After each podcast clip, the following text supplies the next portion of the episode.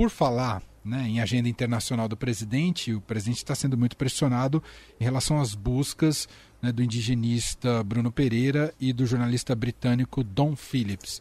E o Bolsonaro continua sendo um show de falta de empatia quando trata do caso, não é, Bia? É, Manuel, hoje o presidente fez mais uma declaração sobre esse assunto numa entrevista que ele deu é, mais cedo e ele, o que ele falou foi que os indícios levam a crer que fizeram alguma maldade com, é, com os dois, né? Com o Bruno e com o Dom Phillips. É, é muito ruim ter uma fala dessa, né? Pensando aí nas famílias que estão esperando por notícias. A gente já teve um dia que foi bastante pesado. Bom, todo dia, desde que eles desapareceram, tem sido, né, para os familiares e para as pessoas que estão envolvidas aí nessa busca, aguardando por notícias dos dois, bastante difíceis. É, hoje, em especial, foi pior, né, porque a gente teve notícias desencontradas, acho que já foi até comentado aqui no programa mais cedo, é, com relação a como andam essas investigações. E aí o presidente ele fica fazendo essas declarações que é, não dá para entender, né? A gente fica na dúvida se ele, como um representante aí, mais alto representante do governo brasileiro, é, do executivo brasileiro, tem alguma informação privilegiada, mas pelo que parece, na verdade, não. E sim se trata é, de comentários aí feitos pelo presidente sem é, se ater tanto aos fatos, né? Então é, ele já falou que é muito difícil encontrar encontrá-los com vida. É, de novo, é, as buscas continuam, né? A Polícia Federal já fez questão de, de falar hoje que está analisando aquilo que foi encontrado é, ali na região onde os dois desapareceram, mas que não foram encontrados corpos, que é, os objetos, os materiais biológicos que foram encontrados precisam ser analisados, precisa ser feita perícia para entender qual é a relação disso com os dois. É, e aí a gente já tem o presidente quase que encerrando praticamente né, esses trabalhos de busca. Num momento em que, sim, ele foi pressionado, ele está pressionado nacionalmente e internacionalmente sobre o assunto. Né? O ministro Luiz Roberto Barroso, do Supremo Tribunal Federal, determinou que o governo se posicione até quarta-feira sobre o caso, né? cobrou que sejam adotadas todas as providências necessárias e fora do país é, ele também tem sido pressionado. A passagem dele pela Cúpula das Américas teve esse assunto como pano de fundo. Ele foi alvo de protestos ali nas ruas em Los Angeles é, que pediam explicações sobre o desaparecimento do Dom Phillips e do Bruno é, Pereira. E também governos ali presentes fizeram questão de falar com os representantes do, do governo brasileiro sobre o assunto. Então, o ministro é, da Justiça, Anderson Torres, fez reuniões com uma delegação do governo britânico e também uma reunião com o John Kerry, o principal assessor do Joe Biden para assuntos ambientais, né? É um nome de altíssimo escalão no governo americano. Então, britânicos e o Kerry querendo saber o que está sendo feito, quais eram as notícias com relação a isso. Naquele momento, ali na semana passada, né? O, o, o a reunião foi na quinta-feira. As duas reuniões é, do ministro Anderson Torres foram na, na quinta-feira. Naquele momento, o governo podia falar o, o que estava sendo empreendido de esforços para localizar os dois, é, sob pressão aqui no Brasil, né, com divulgação aí de informações de que não estava sendo disponibilizada toda a força que seria necessária é, nessas buscas, mas é, não tinha muita informação para dar ali para os britânicos e nem para o John Kerry, né? O governo estava no escuro nessas conversas, falando que realmente por hora não tinha pistas. É, hoje, claro, isso, essas, essas investigações têm avançado, mas é, claro que se, se o governo tiver alguma informação, as primeiras pessoas que precisam ser avisadas são os familiares, né? Então ter essas falas assim do presidente certamente colocam mais ruído e mais tristeza num, numa situação tão difícil. É, não ajuda em nada. Se ele quer que o caso seja encerrado rápido, então coloque gente para trabalhar lá para é, contribuir para que as buscas sejam ainda mais efetivas. Bia, mudando de assunto, vamos falar sobre um espólio da Lava Jato. As construtoras agora estão unidas para tentar não pagar tanto para a União, é isso? É, Manuel, eu cortou um pouquinho aqui a sua fala para mim, sempre com algum problema de comunicação, mas eu entendi que você está perguntando aí sobre as empreiteiras, né? E a, e a, Lava Jato. O que está acontecendo? O que está acontecendo?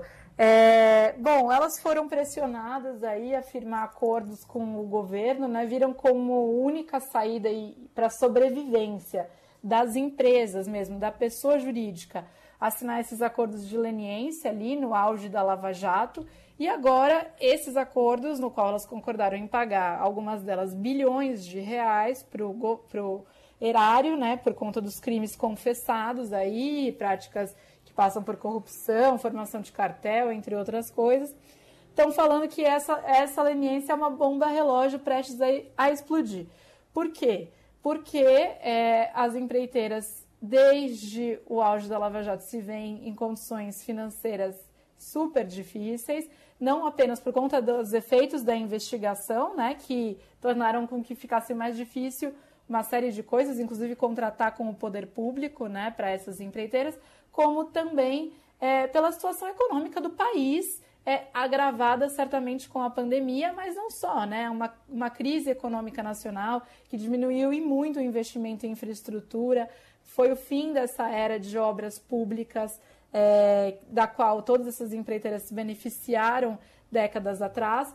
É, pandemia agravou totalmente esse cenário, então agora o que elas estão tentando dizer para o governo é não dá para pagar, basicamente. Então algumas querem diminuir valor, outras querem é, mudar as condições de pagamento, então ganhar um fôlego agora, é, reduzir a parcela. Por quê? Porque esses valores altíssimos, a Lava Jato ela focou em, em tentar conseguir altos valores por parte dessas empreiteiras, é, mais parcelados, né? Então, pagamento em prestações aí que podem durar quase três décadas.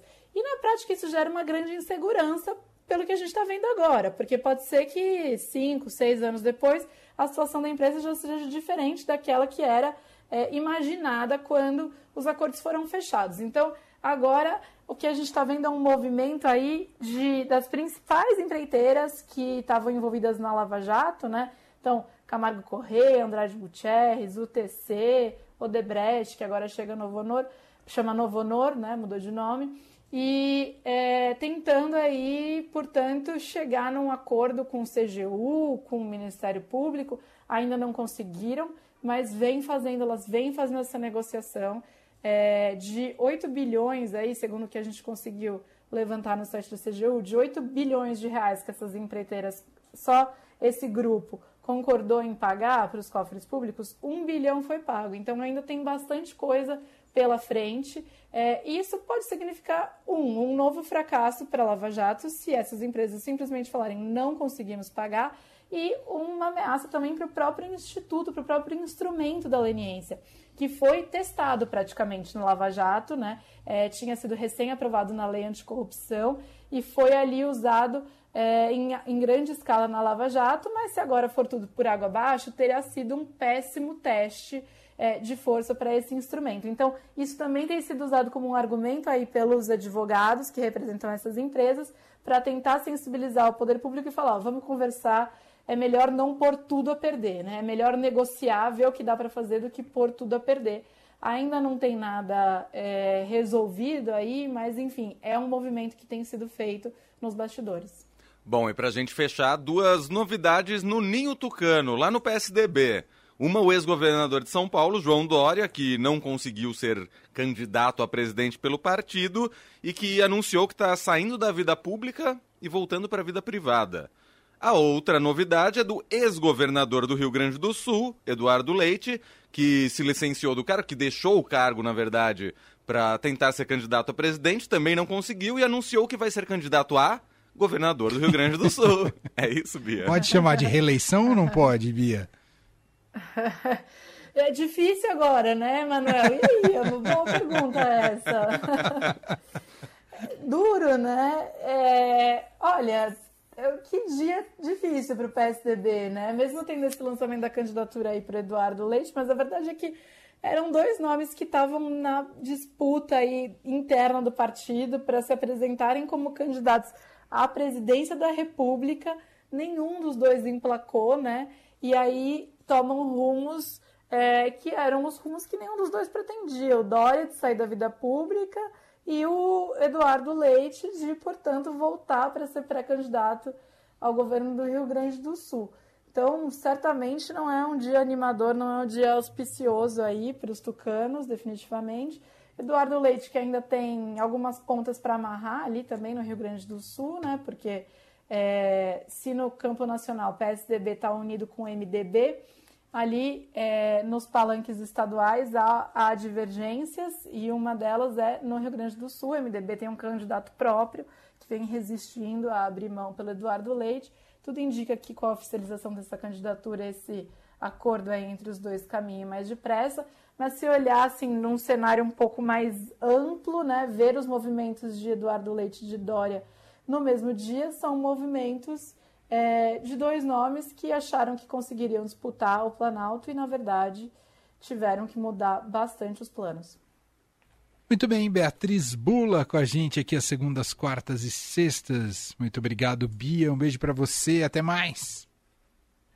Até mais. Beijo. Obrigada.